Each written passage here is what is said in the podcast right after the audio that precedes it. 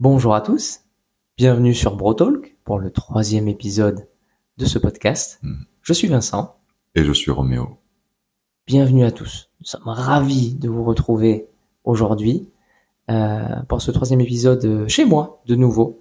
Euh, donc normalement, toujours euh, plus au calme, pas de voiture, pas extérieur. On a tout fermé pour éviter le bruit des cigales qui chantent chez nous. Et normalement, cet épisode doit sortir Mi-août, mi-août. à peu près. Mi-août. Mais on le tourne en amont. Mais je vais quand même te poser la question. Est-ce que ta première quinzaine d'août, normalement, c'est bien passé? Bah, normalement, il n'y a pas de raison que ça ne se passe pas bien. T'as pas, tu pars pas en vacances, t'as pas de... non, je pars pas en vacances. Nous, quand on part en vacances, c'est plus euh, en dehors des périodes de, de vacances, déjà Mhm. en général. Moi, je suis pas forcément fan de partir en vacances euh, pendant la période d'été. tu vois. Moi, je préfère largement euh, septembre, octobre. Déjà parce que bah t'as moins de personnes qui partent en vacances en même temps. Ouais, on peut se le dire, euh, les prix sont quand même plus abordables. Hein, Exactement. Voilà. Euh, c'est quand même toujours mieux. Et puis ouais, t'as moins de fréquentation, t'as moins de, et puis t'as aussi un peu moins de chaleur, mine de rien. Parce que même si tu vas à la mer ou à la montagne, chacun ses préférences. Mais j'avoue que, ouais, moi je préfère largement en dehors de ces périodes-là. Et toi, ayant grandi au soleil, comme moi, proche de la mer, c'est vrai que l'été, on n'est pas des grands fans. Enfin, moi, je suis pas un grand Ouais. fan de la mer. Bah en plus, même actuellement, j'ai la mer à 15 minutes. Ouais. Donc euh, tu vois, je veux y aller, j'y vais. C'est pas, j'y vais, je fais un plongeon, euh, on sort et voilà. tu vois. Et tu vois, même en ayant la mer à 15 minutes, donc on y va quand même de temps en temps, comme je t'ai dit, hein, vendredi on était faire un, petit pique-nique à la plage et tout. Mais euh, ouais, je crois qu'on y va le plus souvent, c'est même la- la- à la mer, septembre-octobre, tu vois. Parce qu'il fait un petit peu plus frais et tu vas te baigner, mais tu sors, t'es pas en train de cramer instantanément, tu vois. Alors, euh, on peut paraître un peu euh, prétentieux. On se rend parfaitement compte de la chance qu'on a de vivre dans un tel environnement. Euh, prétentieux, on est en sud de la France, on est près de la mer, oui. Alors, c'est pas prétentieux, ce serait ingrat. On- Ouais, voilà. On se rend compte de la chance qu'on Parce a. qu'on se dit, ouais, on a la mer, on n'y va pas et tout. Il y a des gens qui pourraient dire, non, mais moi j'habite en plein milieu de la montagne, tu vois, j'aurais la mer, je dirais, bah pas forcément, tu vois. Et on pourrait dire l'inverse, genre moi je serais en pleine montagne, je pense faire des randos tout le temps. Non, parce que je pense qu'il y a un truc aussi de, un phénomène d'habituation. T'habites quelque part, bah pour toi c'est classique en fait, tu vois. C'est ça. T'as- les gens diraient, les gens qui n'habitent pas là, ils vont venir en vacances chez toi.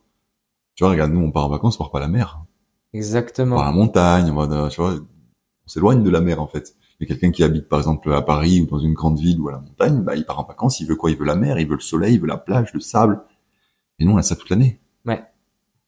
Après, c'est là qu'on en revient et pour euh, repréciser le contexte quand même, parce qu'on est parti un peu direct dans notre digression, mais BroTalk, c'est quand même un podcast qui voudrait, qui veut vulgariser le développement personnel pour qu'il soit accessible pour tous. Euh, on est quand même profondément en pleine gratitude de l'endroit où on vit. Ah, carrément. Ça, c'est important. On n'en a pas parlé, tu vois, de la gratitude. Hmm. C'est vrai. De l'expérience de gratitude. Qu'est-ce qu'on entend par gratitude? C'est de, de euh, remercier, de d'être conscient qu'on a. Alors là, pour le coup, c'est de la chance, je pense. Bah ouais, quelque part. Là, c'est de la chance. C'est de la chance. Parce Par- que t'as tiré de meilleures cartes. Enfin, t'as été né avec euh, un meilleur jeu, quoi. Tu vois, t'es arrivé avec un meilleur jeu, en fait, tu vois. C'est clairement, parce que on, mine de rien, on est quand même en Europe, Oui, dans des pays très développés. oui. Où Euh, on pour peut- être né dans un pays plutôt euh, sous-développé pour le coup, ben je vois la différence, tu vois. Donc euh, clairement, on a quand même une chance de là où on vit. Donc euh, c'est pas toujours évident de s'en rendre compte parce que quand t'as, ça revient à ce qu'on disait juste avant. Sur Quand t'as grandi avec, Mm. c'est une évidence, tu vois. C'est c'est c'est pas quelque chose. euh, tu peux pas. Enfin, même si tu sais qu'il y a moins, même si tu sais qu'il y a des personnes qui vivent dans des conditions qui sont moins bonnes, si tu l'as pas vécu, c'est compliqué de t'en rendre compte. Et ben tu vois, ça c'est une question, c'est une parfaite transition euh, que je voulais te poser comme question. J'ai écouté un podcast de développement personnel dans les tout premiers que j'ai écoutés, Hmm. et euh, le, le podcasteur dit, moi je voudrais déjà euh, partir d'un principe simple, c'est que le développement personnel commence à partir du moment où vous, votre vie n'est pas en danger. Ça veut dire quoi? Ça veut dire qu'à partir du moment où vous pouvez vivre dans un endroit qui est stable, vous avez un toit sur votre tête, vous pouvez manger à votre faim, votre pays n'est pas en guerre, Mhm. on peut commencer à faire du développement personnel. Exactement. Alors, moi je suis d'accord, oui et non. Moi, je dirais que dès le moment où tes besoins vitaux sont remplis, tu peux commencer à le faire. Parce que si t'as pas à te poser la question de qu'est-ce que je vais manger demain, est-ce que je vais manger demain, où est-ce que je vais dormir, est-ce que j'ai bien un toit sur ma tête, si tu sais déjà que t'as un toit sur ta tête, tu vas pas dormir dehors, tu vas pouvoir manger à ta faim. En gros, c'est là que tu commences à avoir des questionnements sur euh, qu'est-ce que je veux faire de ma vie? Parce que si tu sais pas où tu vas dormir et est-ce que tu vas manger, tu te poses pas ce genre de questions. Un exemple euh, que pour en revenir, alors ça pas pas lié au développement personnel, mais lié à cette espèce de hiérarchie de de- d'inquiétude que tu peux avoir. Euh, j'ai du coup ben, Faustine qui est partie euh, au Togo en deux semaines et elle s'est rendu compte d'un truc, c'est que ici par exemple donc on prône beaucoup l'écologie, le fait qu'il faut faire attention, euh, euh, pas utiliser le moins possible de plastique, euh, etc. Et euh, là-bas par exemple, ils n'ont pas de bouteille d'eau, ils utilisent des sachets en plastique. Donc c'est vendu en portions de sachets en plastique comme ça, tu bois de l'eau dedans. Et il y a des endroits où bah, tu vois, ils, ils balancent tout par terre et ouais, c'est vraiment, il y a des endroits où c'est sale, c'est des décharges et tout, mais c'est en pleine rue, tu vois. Le truc c'est que comment demander à des personnes qui euh, bah, mangent un petit peu, euh, ils font un peu ce qu'ils ont, tu vois, ils mangent avec ce qu'ils ont, ils se posent pas la question de, enfin par- typiquement ils mangent tous les jours la même chose et c'est pas un- une gêne, tu vois, quelqu'un pour euh, qui vient d'un pays euh, plus développé pourrait dire euh, ouais mais bon euh, faut varier un peu les plaisirs et tout. Et mec, quand tu dois, si tu sais pas si tu vas manger demain, tu te poses pas la question de est-ce qu'aujourd'hui je vais manger du poisson ou du poulet, tu vois? Enfin non, Ouais. en fait je, je vais manger. Ça s'arrête là. Et donc il y a des pays dans lesquels quand tu parles d'écologie, c'est un problème qui passe totalement au-dessus Ah oui. parce qu'on n'y est pas encore en fait. T'as pas t'as pas réglé assez de, t'as pas satisfait assez de besoins primaires pour te poser la question de et la planète, elle se passe, ça se passe comment? Ouais. Et je pense que c'est aussi euh, c'est aussi là ce, ce cet amalgame que je voulais faire avec le développement personnel et euh, par rapport à ce que tu avais dit, c'est que je pense qu'il y a un certain nombre de besoins primaires qui doivent être déjà réglés pour que tu te poses la question de comment je peux devenir meilleur. Oui, on est parfaitement d'accord, mais ça enlève quand même pas la notion d'objectif, parce que si on part du principe que euh, on va prendre euh, des faits historiques en en la guerre 39-45, Mm. il y a beaucoup de gens qui, au début de la guerre, leur objectif, c'était pas forcément, ils s'imaginaient pas vivre sous la tyrannie pendant des années et que ça se limite à ça. Ils avaient quand même de l'espoir, Mhm. ils avaient quand même euh, l'espoir d'être aidés, l'espoir que la... J'ai oublié comment s'appelaient euh, nos ancêtres dans les tranchées. Euh, Les poilus. oui, des poilus, mais ceux qui ont lutté euh, pendant que De Gaulle est parti en, en Angleterre, les résistants. Ça. Voilà. Et ils avaient, ils, quand même, nourrissaient un, profond espoir que la résistance, que l'ensemble du reste de mondial vienne aider la France. Donc il y avait quand même une notion, alors je sais pas si on peut parler d'objectif avec l'espoir, mais c'est-à-dire qu'il y avait quand même un, une ligne directrice de je pense que ça peut aller mieux, je pense qu'on va lutter et qu'on même si on mange pas à notre faim, même si on est le, sur le joug des tyrans, on va quand même lutter et euh, et Bah, inconsciemment, ça part de croire en un avenir meilleur déjà. c'est ça. Mais est-ce que ça, c'est pas un peu du développement personnel de tous les jours se réveiller le matin en se disant qu'aujourd'hui va être un jour horrible parce qu'on est sous le joug d'un tyran, mais qu'à un moment ce sera plus le cas? Moi, je le vois pas forcément comme du développement personnel, D'accord. Euh, dans le sens où l'espoir, j'ai pas, enfin, je lis pas l'espoir au développement personnel, tu vois. Euh, Il y a cette idée de quand tu as un objectif, par exemple, pour prendre ce sujet-là, tu as un objectif et que tu crois que tu vas y arriver, bah là, il te faut une certaine foi quelque part en toi déjà Mhm. pour te dire je suis capable de mettre en place ces actions pour le faire. Et là, du coup, il y a la notion de développement personnel parce qu'il faut garder cette croyance malgré les revers que tu peux avoir.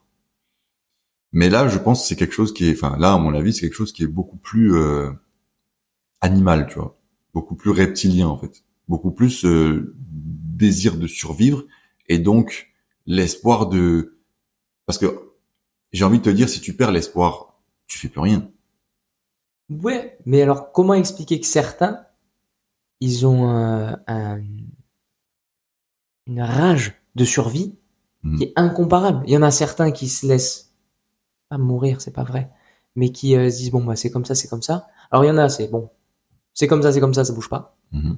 Il y en a c'est de toute façon on va tous y passer. Et puis il y en a, ils ont subi des revers horribles durant cette période-là, Mhm. mais tous les jours ils sont convaincus que ça va changer. Alors est-ce que c'est une notion de foi? Est-ce que c'est une notion d'espoir? Est-ce que c'est une notion de force mentale? Ouais. Mais la force mentale, ça passe quand même par le développement personnel. Quelque part, ouais, c'est vrai.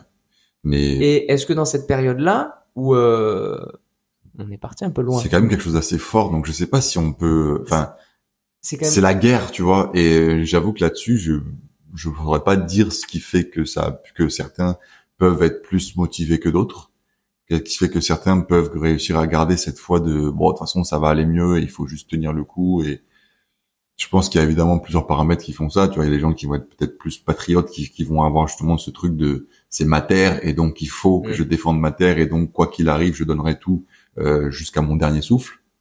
Donc rien que déjà si tu as une valeur qui est très forte en, en valeur patrie par exemple, tu vois. Bah, son pourquoi. Voilà, on en revient au pourquoi comme on a fait, on a, dont on a parlé dans l'épisode 2. Mais euh, si tu as cette valeur très forte qui est qui, qui est protéger ma patrie, bah tu vas peut-être mettre encore une fois mobiliser plus de ressources et être vraiment dans le quoi qu'il arrive. Je vais tout donner quoi qu'il arrive. Et dans ce cas-là, t'as pas forcément l'intention, t'as pas forcément l'idée de, de jour meilleur, mais de de toute façon, je vais tout donner. Que je meure ou que j'en je suis survive, je vais tout donner parce que je dois défendre ma patrie. Ouais. Mais donc là, tu vois, ça me fait rebondir sur le dernier podcast sur le pourquoi. Tu parlais de patrie, mais on peut parler juste de famille. Bien sûr. À partir du moment où on a sa famille, on a tout son cercle proche qui est dans un environnement nocif, euh, on peut, on peut rarement faire plus nocif que la guerre, je pense. Ah. Et ben là, si le pourquoi est fort, ben forcément, ils vont envisager de se battre à fond et envisager un avenir meilleur. Ben là, je ferais plus le parallèle, pas tant avec le pourquoi, mais plus avec les valeurs du coup. Moi, je ferais plus le parallèle avec les valeurs dans le sens où tu peux très bien euh, avoir euh, comme euh, comment dire, comme pourquoi de de, bah, de survivre, Mhm. par exemple, tu vois. Mais tu peux aussi avoir la valeur, comme on disait, patrie, par exemple, donc défendre ta patrie. Tu peux avoir ta valeur famille, euh, protéger à tout prix ta famille. Euh, tu peux avoir une certaine valeur de juste d'être de, de leadership en fait, tu vois, d'être la personne qui montre l'exemple. Et toutes ces valeurs, enfin toutes ces valeurs-là vont te faire faire le choix. Enfin, on- encore une fois, on parle de la guerre, on l'a pas vécu et tout, mais c'est une Oui. façon de D'exemple et de d'imager un Voilà, peu les d'imager un petit peu, quoi. Voilà. Mais toutes ces valeurs-là peuvent te donner, t'insuffler l'énergie, parce que c'est quand même quelque chose qui te dirige. On n'en a pas, on n'a pas parlé de, de, de définir la valeur, mais les valeurs, c'est ton GPS en fait. C'est le truc Oui. qui fait que tu vas que tu vas aller dans telle direction et pas une autre. Et donc ces genres de valeurs-là, si tu les as, euh, si tu as justement ces valeurs-là, ben ça peut te donner, t'insuffler suffisamment de force et d'énergie pour aller faire des choses que tu ne ferais pas d'habitude, tu vois. Donc ouais, c'est là où c'est un peu flou la notion de pourquoi la notion de valeur, parce qu'en soi là ça se rejoint. Parce que le, le, le pourquoi va être ce qui va te mettre en route, mais la valeur ça va être ton GPS, ça va être dans quelle direction tu vas aller. D'accord. Donc je sais, moi je les vois plutôt comme complémentaires, tu vois. D'accord. La valeur va, va te t'indiquer vers quoi tu vas aller, Hmm. mais le pourquoi va te mettre en mouvement. Ouais, d'accord. Ok, je suis parfaitement d'accord, ouais. On a pas mal digressé, on était parti sur les vacances à la base quand même. hein. Ouais, c'est fou. Non mais ça c'est de ma faute. c'est de ma faute. Désolé, c'est de ma faute. Oui, parce qu'à la base on parlait du principe de culture et du principe de euh, d'éducation. Hmm. C'est-à-dire que euh, on parlait des pays où euh, Qui était moins favorisé Moins et la gratitude. et la gratitude. De pourquoi on devrait être reconnaissant Exactement. de la, de la, de où est-ce qu'on est, de ce qu'on a, De et euh, prendre conscience que c'est une chance. Exactement. Déjà, c'est ça la gratitude. La gratitude, c'est alors, c'est changer euh, son habitude de vie. Ça veut dire quoi? Ça veut dire que tous les matins, vous vous levez, vous vous préparez, vous allez au travail, vous vivez, et très souvent dans notre société, on passe plus de temps à se plaindre des choses qui ne vont pas, Mhm. plutôt qu'à remercier les choses qui vont, mais les choses qui vont, elles sont tellement habituelles et ancrées en nous qu'on prend pas la peine de le voir. C'est pour ça que là, si on pouvait faire un exercice de gratitude simple, souvent ça fonctionne par trois. Mais par exemple, déjà, on est très content de pas être dans un pays en guerre. Mhm. On est aussi très content d'avoir la plage à 15 minutes en plein mois de juillet. Quand même, mine de rien. Et typiquement, si on devait en rajouter un troisième, on est excessivement content de réaliser ce podcast chez moi avec la clim. Aussi. Oh, c'est vrai, ça. Voilà. Faut, faut le mentionner. Voilà. Faut le Donc, mentionner. nos trois exercices de gratitude. Mm. Et la gratitude, c'est quelque chose qui est vachement intéressant parce que ça permet de, bah, de se rendre compte et de relativiser. Relativiser et euh, alors la plus belle façon de relativiser qu'on a tous déjà vécu, ce que je souhaite à tout le monde si vous pouvez le faire, et c'est pas très onéreux contrairement à ce qu'on pense, ce sont les voyages. Mm. Tu parlais d'une copine à nous qui est partie au Togo. Quand elle est revenue du Togo, déjà elle avait fait plein de voyages avant, Mhm. mais on se rend compte encore plus de la chance qu'on a. Carrément. Bah, elle, pour le coup, elle a vraiment vu un écart euh, total parce que bah, c'était pas les mêmes conditions évidemment euh, dans lesquelles elle vit quotidiennement. Donc rien que de voir ça, bah, tu te dis ah ouais, quand même, j'ai de la chance. Tu vois? Ça c'est déjà fou. Et quand tu quand tu fais du, du coup plusieurs voyages, sans que moi là-bas, j'étais pas un mec très voyage. Tu vois. Je me définis pas forcément comme un mec très voyage de base, tu vois. Parce que j'ai toujours ce truc de toujours dans la gratitude d'ailleurs mais j'ai toujours ce truc de me dire j'ai mon chez moi. Et mon chez moi c'est mon havre de paix. C'est là où je passe entre guillemets le plus de temps parce que c'est là où je suis bien en fait. Tu vois. Et donc moi mon plus gros point de gratitude c'est ça. C'est toujours avoir mon chez moi mon mon, mon endroit à moi en fait tu vois.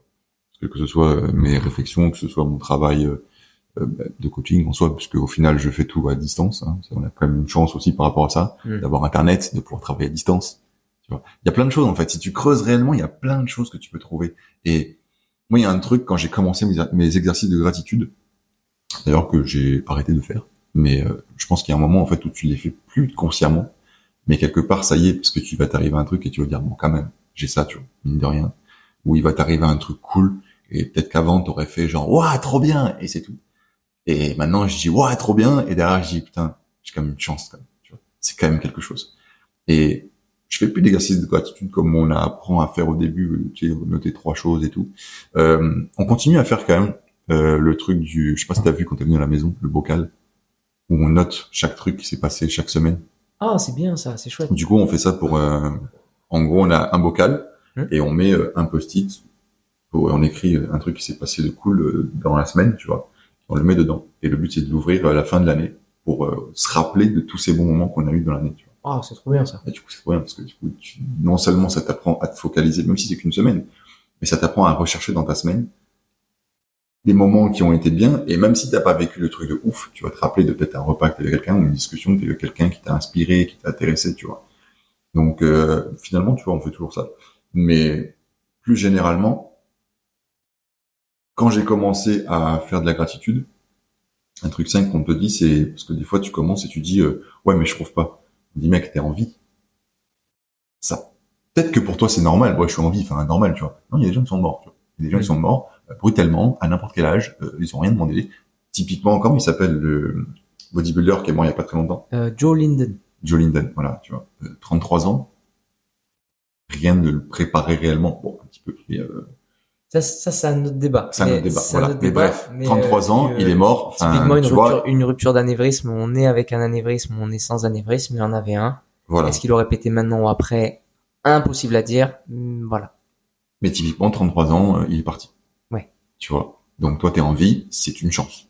Tu peux continuer à te plaindre, si tu veux, tu vois. Tu, peux continuer ça en te disant, bon, bah, je suis toujours en vie, qu'est-ce que je peux continuer à en faire, tu vois? Alors là, je Moi, je peux profiter. Alors là, je vais partir sur un autre truc. Parce que, désolé de te couper, mais sinon, je sais que je vais oublier. Vas-y, vas-y. Mais, alors, euh, ça, j'en ai jamais parlé. Alors, j'ai jamais parlé dans le podcast, les gens le savent. Moi, pendant le confinement, j'ai eu mes premières angoisses existentielles. Hmm. De me dire clairement, je suis tout seul chez moi dans mon lit. Si je meurs maintenant, c'est pas que c'est nul. Hmm.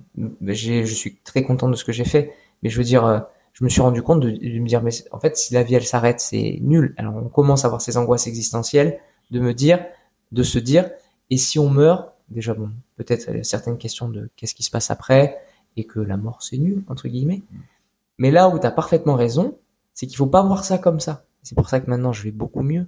C'est que si on ne mourrait pas, la vie elle aurait pas de saveur. Et je pense que c'est infini. Bah... Et c'est peut-être le problème de, de beaucoup de gens, c'est de pas conscientiser le fait que tu vas mourir. Exactement. Parce que je pense que quand tu vis ta vie en disant, bon, tu sais, demain ça ira mieux, ou euh, vas-y tranquille, j'ai le temps. Ça, c'est une phrase de Tim Ferriss. C'est que t'es pas au courant que tu vas mourir, ou du moins tu le sais, mais t'as peut-être cette vision de genre euh, tranquille, la retraite va arriver, il va rester peut-être 10, 20 ans à vivre, allez 80, 85 ans, je clame, ça va. C'est ça. Mais la vie, t'as pas de garantie de vivre jusqu'à 80 ans. C'est ça. C'est une tristesse. et c'est un, une question que je m'étais posée et qu'on m'avait conseillé d'ailleurs de me poser, qui est à la fois géniale pour remettre en question où est-ce que t'en es, et à la fois brutale parce que une fois que tu te la poses, il y a tout qui peut changer autour de toi. Je suis sûr que je la connais. Je te laisse la dire, mais sinon moi j'en ai une après. Je, je crois que tu l'as dit quasiment juste avant. Ah. Mais euh, c'est si je meurs aujourd'hui, est-ce que je suis content de ce que j'ai fait de ma vie? Alors moi, il y en avait une je autre. suis satisfait de ça? Il y en avait une autre, mais je suis parfaitement d'accord euh, avec celle-là. Moi, l'autre, c'était si je meurs aujourd'hui et euh, que j'imagine que mes proches viennent parler en mon nom. Ah oui. Qu'est-ce qu'ils vont dire de moi? Ouais. Et ça, ça implique le fait de mener ta vie comme tu l'entends. Mhm. Mais euh, je suis parfaitement d'accord avec ce que tu viens de dire pour rebondir avant c'est si je meurs maintenant, est-ce que je suis content de ce que j'ai fait? Il y a un, un, bouquin qui a été fait, ou une étude, je me souviens plus, et peut-être tu l'as, euh, où il demande à des gens en maison de retraite euh, leur principal euh, regret. regret. Et il y en a la majorité, euh, leur regret, c'est, ben, comme le mot l'indique, regret, c'est de pas avoir fait certaines avoir choses. Fait. La voilà. plupart, c'est ne pas avoir vécu le, leur rêve, de pas avoir euh, suffisamment osé et je crois que celui qui revient le plus, c'est me, de mettre autant soucié du regard des gens. C'est ça. Tu vois, Avoir tu... autant fait attention à ce que les gens pensent de nous.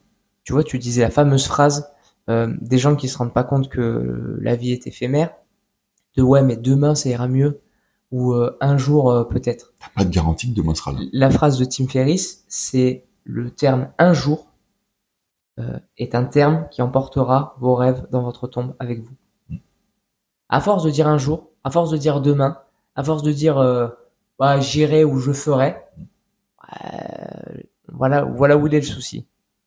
Voilà où il est le souci. Et c'est peut-être pour ça que le fait de se rendre compte de la brièveté de la vie, contrairement à la façon dont je l'énonce, c'est pas une fatalité. Oui, c'est ça. C'est le fait de se rendre compte que la vie a une, a une fin, mais pas dans le sens de oh, on va tous mourir. Bah, on le sait en fait, tu vois.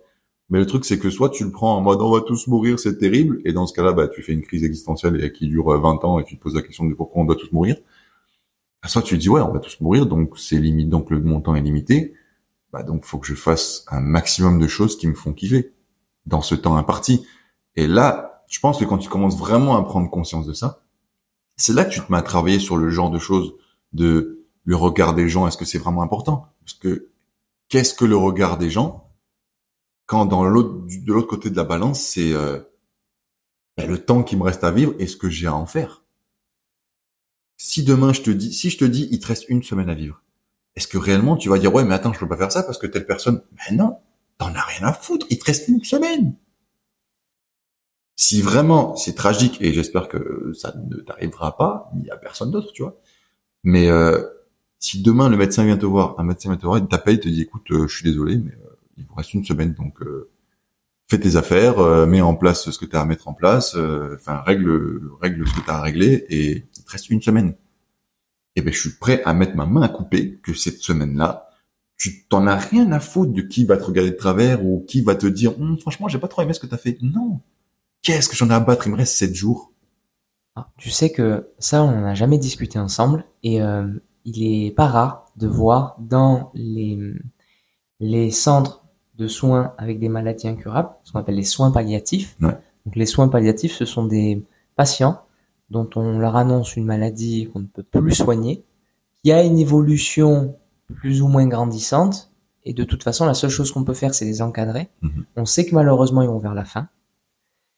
Et l'objectif, c'est de leur offrir le meilleur confort pour partir, tout simplement. Et dans ce genre de centre, tu verras des gens, tu penses pas qu'ils sont, enfin, pardon, tu pourrais t'attendre à trouver des gens qui se plaignent, Qui s'enfoncent, qui sont dans le noir, qui sont dans, dans, dans des profondeurs abyssales, et pas du tout. Ce sont des gens qui se rendent compte en s'approchant euh, de la fin, qui se détachent de plein de choses, qui apprennent déjà d'une à s'aimer, qui se rendent compte de la brièveté de la vie, qui se disent il y a plein de choses que j'ai pas fait de ma vie, mais maintenant je me rends compte qu'il y a plein de choses qui, qui me passent au-dessus en fait. Mm. Et j'ai passé des années à me prendre le chou sur plein de trucs, et plus je me rends compte que c'est la fin, et plus je me rends compte que j'ai pas accordé autant de, de choses à ça. Et là, c'est une notion qu'on va aborder dans plein d'autres euh, podcasts et qu'on a parlé dans le précédent, mais c'est l'ego. Je m'identifie à plus rien. Je suis juste moi. Ouais. Et je suis content d'être moi. Ça me fait penser à un film d'animation. Euh, un film d'animation qui s'appelle Soul. Oui Avec Franchement, le... si vous l'avez pas le- vu, le- allez le voir. Parce musicien. Que il est incroyable avec le musicien. Et le film, il est ouf. Bon, du coup, je peux pas spoiler parce que je viens de dire aux gens d'aller le voir vu. Mais euh, allez le voir. Et ensuite, euh, venez, on en parle. Tu vois. Parce que franchement, c'est un film d'animation. Quand je l'ai vu, je me suis dit, enfin, quand je l'ai vu, quand j'ai vu la bande-annonce, en gros, je me suis dit, bon, bah, pas mal, tu vois, ils abordent des sujets qui sont quand même intéressants. Je l'ai regardé, je me suis dit, franchement, il y a des livres qui sont plus oubliables que ce film. Parce que quand tu le lis, quand tu le regardes, si tu regardes avec un œil d'enfant, entre guillemets, que Mhm. tu regardes pour t'amuser, tu vas passer un bon petit moment, mais tu auras des petits moments euh, mélancoliques quand même. Tu auras des petites... euh, Ouais, c'est pas, c'est pas faux ce qu'il dit, tu vois. Si tu regardes avec un œil vraiment ouvert, c'est une espèce de leçon de la vie euh, incroyable. Ce, ce film d'animation est une leçon de vie incroyable. Parce que le type qui a l'impression de n'avoir rien fait, à la fin, en fait, t'as une espèce de récap de sa vie, où il se dit, ouais, j'ai vécu ma vie. Et sans te spoiler, c'est tout simplement quelqu'un qui ne s'est pas rendu compte de tout ce qu'il a vécu. Qui avait des, des choses qu'il a faites qui étaient tellement banales, il s'est tellement habitué, en fait, à ça. On en revient à ça, tu vois. On en revient à ça. arrive quand même à rejoindre le philo aujourd'hui. Moi, je trouve qu'on est quand mal, même, on est on pas est quand mal. même pas mal. Mais du coup, plein de choses qu'il a fait dans sa vie, qui pour lui n'étaient pas exceptionnelles, bien entendu, parce que c'est des choses qu'il faisait régulièrement, mais c'est des petits plaisirs qu'il avait en fait. Mais tous ces petits plaisirs n'avaient plus de saveur face à ce truc qu'il voulait absolument faire. Et du coup, c'était un truc qu'il voulait absolument faire qui était genre réussir sa vie. Et tant que réussir sa vie n'était pas atteint, toutes les choses qu'il faisait autour n'avaient aucun sens et littéralement aucune saveur. Hmm. Et ça, c'est dingue parce que le moment où il est confronté à sa mort imminente, il a cette réalisation de, ouais, au début, là, il s'accrochait à ce, non, j'ai pas vécu ma vie, je peux pas partir maintenant, c'est pas possible. Et le moment où il se rend compte que, bah, ça y est, en fait. Il a ce lâcher prise total de se dire, eh, en vrai, je l'ai vécu ma vie. Et c'est au moment où il se retrouve confronté à ça, de ce qu'on disait, cette brièveté de la vie, en fait qu'il se rend compte de tous ces moments qu'il avait totalement occultés parce que ben c'était à ce moment-là pas important, mais qui pris sur la à l'échelle de sa vie, à l'échelle de sa vie euh, comme il l'a vécu jusqu'à maintenant, sont des moments qui étaient précieux au final. tu vois. On en revient à la gratitude. La gratitude qui te permet de, de conscientiser le fait que tu as accompli plein de choses. Il y a des fois des choses, et tu vois, là, je voulais rebondir sur, euh, sur ce que tu as dit par rapport à lui. C'est-à-dire qu'en gros, qu'il accomplit des choses, mais il s'en rend pas forcément compte. Et là, on peut parler un peu aussi bah, de l'entourage, du cercle proche et des gens avec qui vous êtes. C'est le, c'est le, vous vous lancez dans quelque chose et comment les gens réagissent. J'ai décidé euh, de faire euh, telle euh, randonnée qui fait 40 bornes. J'en ai jamais fait de ma vie. Ouah, c'est chaud, mec, t'en as jamais fait. Vas-y, tu lances pas là-dedans. Exactement. Tu vas mourir. Exactement. Et c'est, c'est, c'est typiquement ça dont on parle. À Ouais. partir du moment où des gens se donnent des objectifs et que nous, on n'est pas là pour les soutenir vers leur objectif et même leur projeter nos propres peurs à nous, parce que nous, on se sent pas capable de faire 40 bornes, mais eux, s'ils le sentent, Et c'est ça. Et le, le, pour rebondir là-dessus, c'est qu'on, il faut encourager notre entourage pour pas pour qu'ils se rendent compte des choses qu'ils ont réussi à faire et même ne serait-ce que des choses insignifiantes. J'ai ma meilleure amie qui a commencé son permis moto. Elle stressait sur les deux premières heures. Moi, je lui dis clairement que ça allait très bien se passer. Et à la fin, elle m'a rappelé, elle m'a dit ça s'est très bien passé. Mais il y avait pas, j'avais aucun doute là-dessus. Mais à partir du moment où elle stresse et que nous on rajoute du stress, Ça marche pas. et ensuite, et, et surtout, ils n'arrivent pas à se rendre compte des choses qu'ils font bien. Et il n'y a pas d'échelle. Ça aussi, on l'a pas dit, mais il n'y a pas d'échelle de d'objectif et il n'y a pas d'échelle de d'action. N'importe quelle petite action, ce qu'on vous a dit sur le dernier podcast, faire le premier pas, ne serait-ce qu'un pas, c'est une action. Ça. Ne serait-ce qu'envisager le truc, c'est c'est euh, on dit souvent il y avait un un gars euh, qui était interviewé par David Laroche, dont j'oubliais le nom, et qui a dit moi un jour j'ai décidé euh, d'aller en thérapie, et voir un psychologue. Je crois que c'est Patrice Mitroglio, euh, celui qui a entraîné Serena Williams. Je suis pas sûr, j'irai vérifier. Qui a décidé d'aller voir un psy ou une psychanalyse. Et il le dit ouvertement, j'y suis allé pendant un an, une fois par mois. Je n'ai pas parlé. Pendant un an, il allait voir le psychanalyste ou le psychologue, il s'asseyait, parlait pas. Attendez que le temps passe. Il attendait une heure et il repartait. Et là, on pourrait dire, ouais, ça te sert à rien. Tu payes dans le vent. Pourquoi t'y vas? Du silence. Pourquoi t'y vas? J'y vais parce que j'ai décidé de prendre soin de moi. Je suis pas encore capable de me livrer. J'y vais quand même. Je parle pas. Et à un moment, au bout d'un an, il a parlé. Et ensuite, il a commencé sa thérapie. Et ça va vachement mieux. Mais là, il y en a plein qui pourraient le critiquer. Non. Il a fait, Mec, bah, diront quoi? Tu les as payés tes séances? C'est ça, exactement. Mais en attendant, il y est allé. C'est pour ça qu'on vous dit, il n'y a pas de...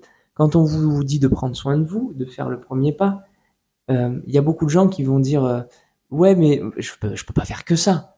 Si je me lance, c'est corps et âme. Et là, on va, on, à la base, à la base de base, dans ce podcast, on voulait parler des habitudes. Et euh, il y a des gens qui disent, ouais, moi, je, euh, moi, euh, j'ai décidé de me prendre en main. Je vais à la salle. Du coup, je vais y aller six jours sur sept. Plus, je vais manger bien comme il faut, je vais me faire une quête de fou, je vais faire 30 minutes de méditation le matin, euh, je vais faire des étirements tous les soirs, je vais faire une routine gratitude euh, le soir avant d'aller me coucher, je vais, Voilà. Déjà, et je commence lundi. et je commence lundi, on est dimanche. C'est exactement ça. Et je commence lundi. Non, non, non. Et on sait très bien que ça tiendra pas. Alors, dans la littérature, et vous allez souvent le, le lire ou l'entendre, on parle pour créer une habitude, il faut 21 jours. En vrai, En vrai, non. en vrai, il en faut euh, en moyenne entre 30 et je crois 105 66. 66. Moi, j'avais plus que 100 jours, tu vois. En fait, du coup, pour euh, poser la petite anecdote, c'est que j'avais regardé pourquoi la base 21 jours. Parce que quand j'avais créé mon blog, j'avais mis changer de vie en 21 jours. Parce qu'en fait, j'étais euh, pris dans, j'avais aussi adopté cette idée de 21 jours pour changer. Je me suis dit, c'est quand même bizarre, 21 jours, euh, ça marche pas pour tout le monde, tu vois. Je dis, d'où vient ce 21 jours? Donc, j'ai cherché. Il se trouve qu'il y a une étude qui a été faite. Cette étude, elle a assemblé 1500 personnes. Un échantillon de 1500 personnes. Sur ces 1500 personnes, ils ont voulu savoir, donc chacun a pris une habitude, enfin, ils ont tous mis la même habitude, et savoir combien de temps chaque personne allait mettre. La personne, euh, alors non, pas, pas combien de temps elle allait mettre pour apprendre l'habitude, mais combien de temps il fallait pour arriver à un point où c'était plus compliqué de ne pas faire la chose que de la faire. Voilà. C'est là qu'on considère qu'une habitude est installée, en fait. C'est au moment où c'est plus dur de ne pas le faire que de le faire. Et il se trouve que sur 1500 personnes, une personne, au bout de 21 jours, disait non, non, vraiment là, c'est plus chaud pour moi de ne pas le faire que de le faire. Une personne sur 1500. L'échantillon, donc le, a continué, l'expérience. L'expérience a continué avec l'échantillon. Et 90 ou 92%, je crois, je ne me rappelle plus exactement, euh, du reste de l'échantillon a été situé entre 50 et 66 jours. 92% de l'échantillon. Entre 50 et 66 jours. Entre 50 et 66 jours, il disait, ouais, là, j'avoue, pour moi, c'est plus compliqué de le faire. Puis, une personne sur 1500 a été jusqu'à 354 jours. On est d'accord. Donc, ce qui est bien là-dedans, c'est que le côté 21 jours peut te permettre de dire, OK, finalement, c'est pas si long de poser une habitude. Mais moi, j'ai un petit problème, entre guillemets, avec ça, c'est que j'ai peur que ça encourage un peu, comme on disait, cette mentalité, la mentalité de cette génération de tout tout de suite. Oui. Parce que la réalité, c'est que quand tu prends 21 jours, tu peux dire, allez, vas-y, j'ai mis, j'ai mis fil trois semaines, et c'est bon, tu vois. Sauf que tu arrives à trois semaines, tu vas te rendre compte que c'est encore dur de te lever le matin pour aller à la salle à 5 heures du matin, par exemple. Tu dis, ouais, enfin, faisons le truc, tu vois. Moi, je crois que c'était bon, là. Alors que si tu te dis, ça va me prendre 66 jours, bon, bah, trois mois. Si vraiment tu te dis, je dois tenir trois mois, tu vas plus te poser la question au bout de genre, j'y suis pendant deux mois et demi. Non, parce que c'est quand même un moment que tu le fais. Donc, tu te poses déjà moins de questions, tu vois. T'es moins dans le truc de, vite, vite, j'y arrive à ce niveau-là. Et pour le mec, en gros, c'est bénéfique pour le, pour le type qui ça a duré 354 jours, tu vois. Parce qu'il y en a sûrement d'autres comme lui. Mais pour quelqu'un comme ça, de se dire que c'est possible en 50, 60 jours, c'est cool. Ouais. Le fait de lui dire c'est possible en 21 jours, et au bout de 21 jours, il voit aucune diff, c'est aussi compliqué pour lui que le premier jour, ça va pas l'aider. Par contre, 66 jours, je pense, ça par contre je sais pas parce que j'ai pas fait d'expérience de ce genre, mais je pense qu'arriver au 40e jour déjà, si tu tiens 40 jours d'affilée, déjà tu peux être extrêmement fier de toi parce que je pense que très peu de personnes le font. Mais si tu arrives déjà à faire 40 jours, je pense que tu te poses plus la question de allez, encore euh, une quinzaine de jours ou genre euh, 20 jours, tu vois. Je pense que tu es dans un processus qui t'a fait tenir 40 jours. Pour moi, c'est c'est comme si tu avais réussi. Alors, moi, je suis parfaitement d'accord avec toi. Je voudrais juste repréciser un truc qu'on n'a pas précisé. On est déjà d'une sur les habitudes, mais le truc qu'on n'a absolument pas précisé, c'est que on vous parle de créer une habitude sur 21, 50 jours, 66 jours. Une habitude, c'est censé être quelque chose qui vous fait du bien. Voilà.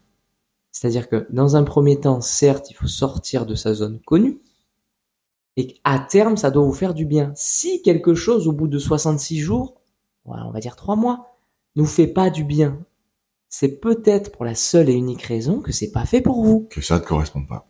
C'est ce qu'on parlait sur la procrastination. La procrastination, c'est quoi? C'est le fait de toujours remettre quelque chose au lendemain. Typiquement, les devoirs quand on était ado. Mais des fois, la procrastination, c'est peut-être parce que c'est pas fait pour vous et que vous n'avez pas à le faire. Je voulais en parler de ça justement. La procrastination, pour moi, il y en a deux. Il y a la positive, celle qui te dit, eh, c'est pas pour toi, mec.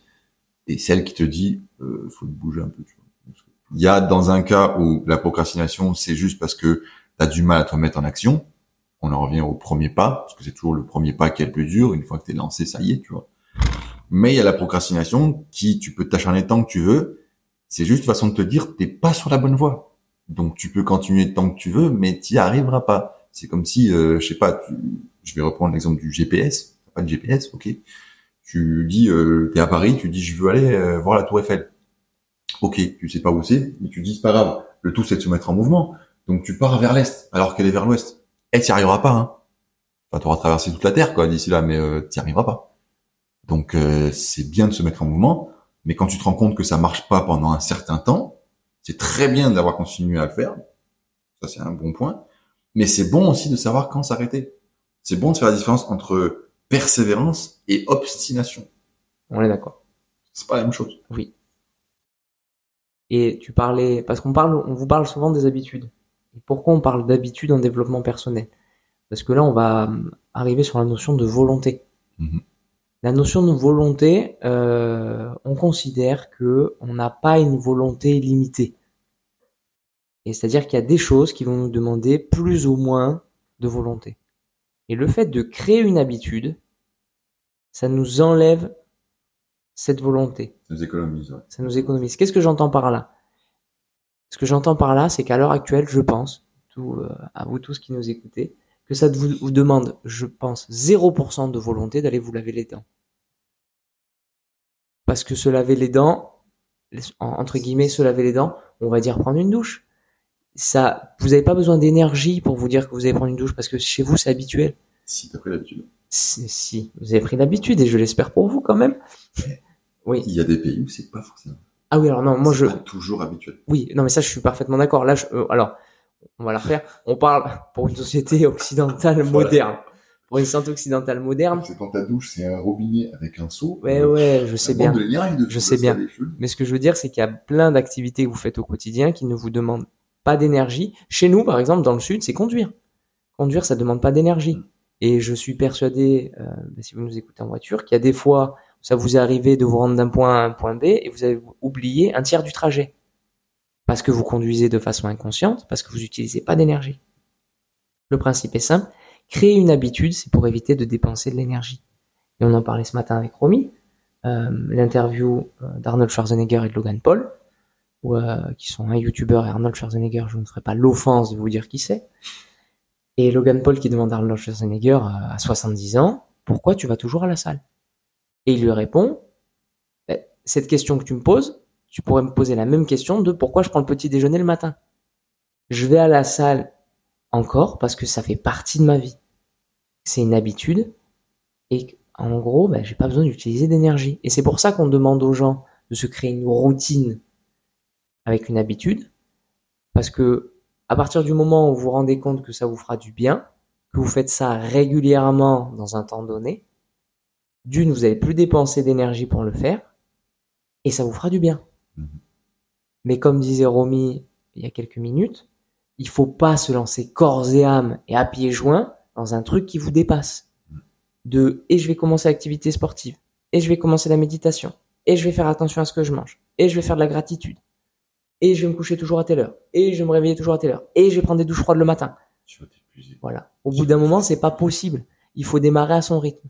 Je pense que déjà, le principal, moi en tant que professionnel de santé, et Romy en tant que très grand amateur de sport, c'est commencer de l'activité physique. Et alors, on va partir simplement, commencer de l'activité physique, et peut-être réguler ce que vous mangez. Ça, ce seraient les deux choses de base. Moi, le top, je considère l'activité physique. Pourquoi? Parce que ça vous permet de libérer de la charge mentale beaucoup. L'activité physique, ça vous permet euh, d'aller chercher vos limites. Donc, de vous connaître mieux. Et donc, de gagner confiance en vous. Pour savoir ce que vous êtes capable de faire. Ce que vous êtes au début pas capable de faire. Et ce qu'après une pratique régulière, vous allez être capable de faire, vous allez vous surprendre. Mhm. Et ça permet de prendre du temps pour vous aussi. Et de connaître votre corps, d'améliorer votre schéma corporel. Il y a plein, c'est la base du sport, faut le dire, en fait. C'est la base. comme disait Major Mouvement, il est le seul médicament qui permet de réduire les maladies cardiovasculaires, les risques de- neurodégénératifs, les risques osté- ostéoporotiques. C'est l'activité physique. Et comme je dis à tous mes patients, de l'activité physique qui vous plaît. Il n'y a pas Surtout, de- c'est ça, en fait, c'est comprendre que l'activité physique, c'est, quand on dit activité physique, c'est pas forcément un muscu, un muscu. Et de la marche, c'est de l'activité physique. exactement. Donc, si tu veux juste marcher, marche, en fait. Mais juste, fais de l'activité physique. Parce que, un truc que j'ai remarqué, qui, tu, tu peux, t'as même pas besoin de faire des études pour voir ça, mais il y a une période de ta vie, enfin, moi, personnellement, il y a une période de ma vie où je faisais déjà du sport et j'étais confronté à des gens qui n'en faisaient pas. Étaient en mode, moi, le sport, ça m'intéresse pas. C'est pas mon truc. Euh, bref, j'ai pas envie de, me tuer euh, à la salle et tout. On a déjà eu des discussions de, de la salle. Il y a pas que ça comme sport. Tu vas marcher, c'est du sport. Tu vas courir, c'est du sport. Tu fais une rando, c'est du sport. L'activité physique, en fait. Et à chaque fois, ces discussions, c'était ouais, mais moi, c'est pas pour moi. Et que tu le veuilles ou non, en fait, au bout d'un moment, soit parce que tu vas avoir, j'espère pas des problèmes de santé quand même, soit tu vas avoir euh, ton physique qui va changer si tu prends des mauvaises habitudes et que tu fais pas d'activité physique. Quoi qu'il arrive, toutes ces personnes à qui j'ai parlé qui me disent le sport, c'est pas pour moi, tu passes 5 ou 10 ans après, elles se sont toutes mises à une activité physique. Toutes. J'ai donné l'exemple euh, hier de quelqu'un que j'ai connu quand j'ai travaillé euh, dans une chaîne de restauration très connue, qui commence par un M jaune. Bref. Et euh, qui n'était clairement pas sport, c'était pas son truc. On en parlait, c'était non, non, moi c'est pas mon truc. Moi mon truc c'est bouffer des glaces, euh, bouffer euh, du gras. Le gras c'est la vie, tu vois, c'était la phrase préférée. Tu vois, c'était le gras c'est la vie. Ok, pas de problème. Il s'est passé des trucs qui font que son corps le fait comprendre que le gras c'est la vie, ok, mais t'as vu, il y a des limites quand même, tu vois. Et ce qui se passe, c'est que cette personne, 5, 6, 7, 10 ans après, elle s'y est mise au sport. Donc en fait, économise de l'énergie dès maintenant, trouve, cherche et trouve une activité physique qui te correspond. Parce que plus tard, tu vas te mettre à la chercher et plus de temps il te faudra pour euh, trouver ce qui te va en fait.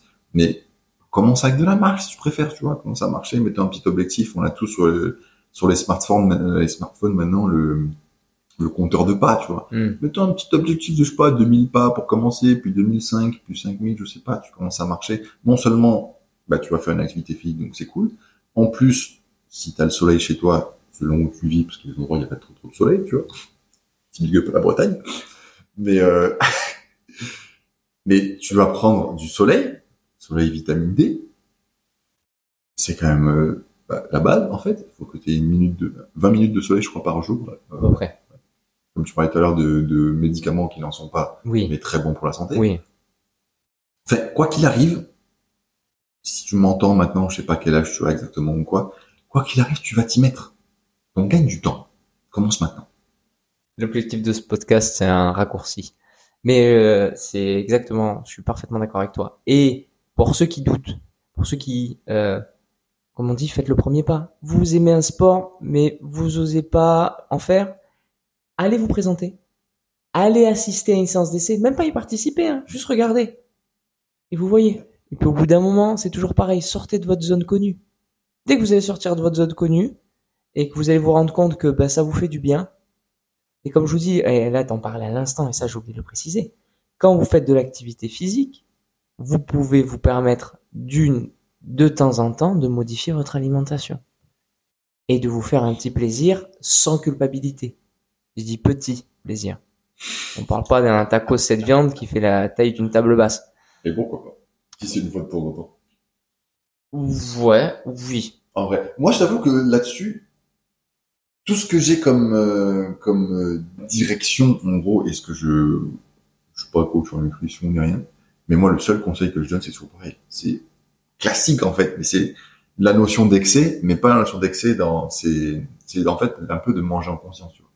Tu. C'est si tu sens que c'est compulsif, que t'es en mode il me faut ce burger, pose-toi des questions. Oui. Tu vois, si c'est genre, oh là, là, j'ai envie d'un bête de truc. Même si c'est un taco 7 viandes qui fait la taille d'une table basse, j'ai envie de ça maintenant. Bouffe-le. Mais si tu sens que c'est, il me le faut, là, franchement, je suis pas bien, il me faut, faut du gras, là, là, vraiment, je, parce que ça apparaît un peu, euh, aberrant ce que je suis en train de dire. Mais combien de fois j'ai entendu des, là, je suis pas bien, je peux pas passer une bonne journée, il me faut du gras, là.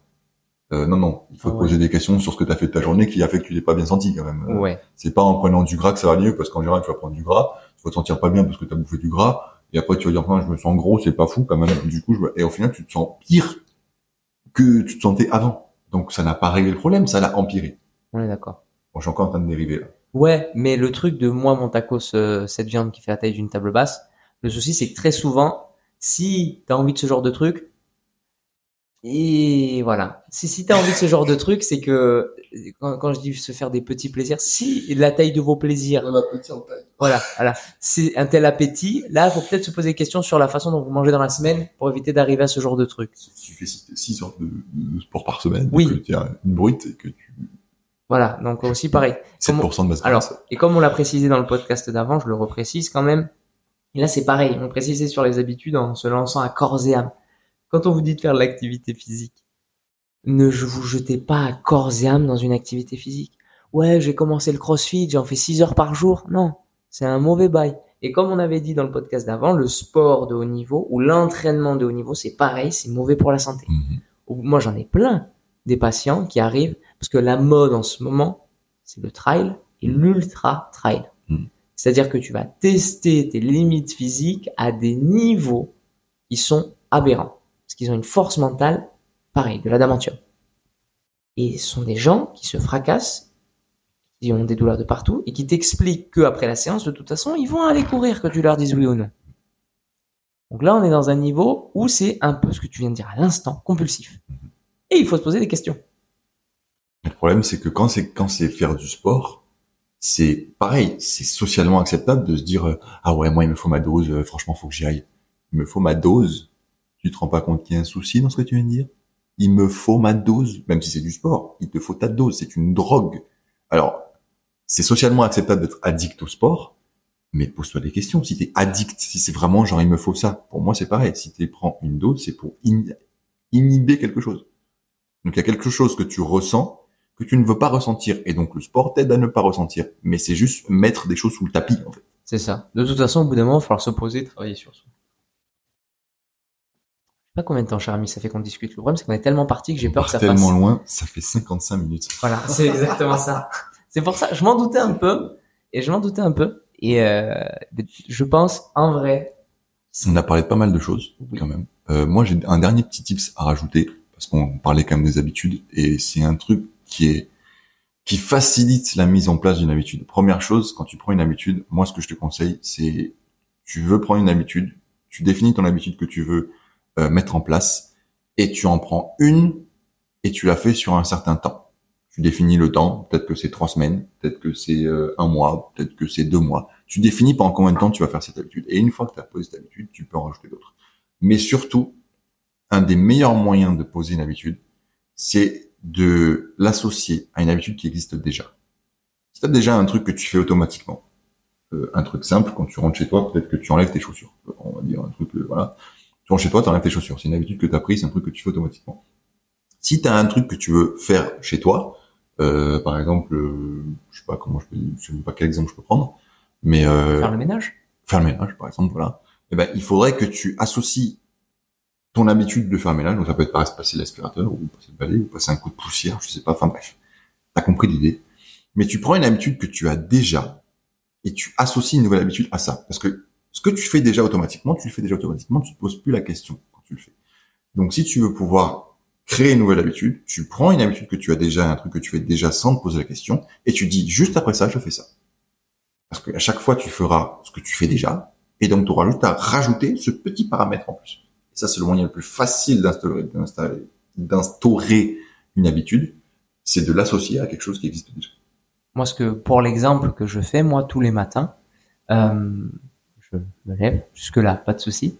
Je prépare mon petit déjeuner, donc une habitude. Et pour instaurer une nouvelle habitude, juste après avoir préparé le petit déjeuner, je ne le mange pas, je prends une douche froide.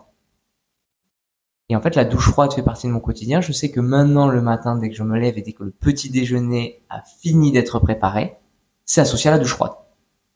Et donc, je prends ma douche froide. Mais, euh, mais euh, je suis parfaitement d'accord avec toi. Se créer une habitude, allez-y petit à petit. Pareil, et on vous le dit à chaque fois, vous jugez pas. C'est parce qu'il y a des gens qui en ont 15 d'habitude que vous, à terme, vous en aurez pas 15. L'important, c'est que vous soyez heureux. Et pour revenir, parce qu'on a digressé et que euh, c'est un sujet qui peut être un peu tabou parce qu'on a parlé de la mort ensemble aujourd'hui, mais le fait d'en parler, c'est juste pour vous rappeler de sourire, Ouais. d'être content d'être en vie, euh, de profiter de chaque instant et de et de kiffer. Euh, moi, je dirais même, c'est de rayonner surtout. Ouais. Et on va vous dire euh, ce qu'on vous dit à chaque fois parce que maintenant on l'a décidé comme ça, c'est sortez de votre zone connue, faites le premier pas. On se dit à la prochaine. À la prochaine. Bye bye. Bye.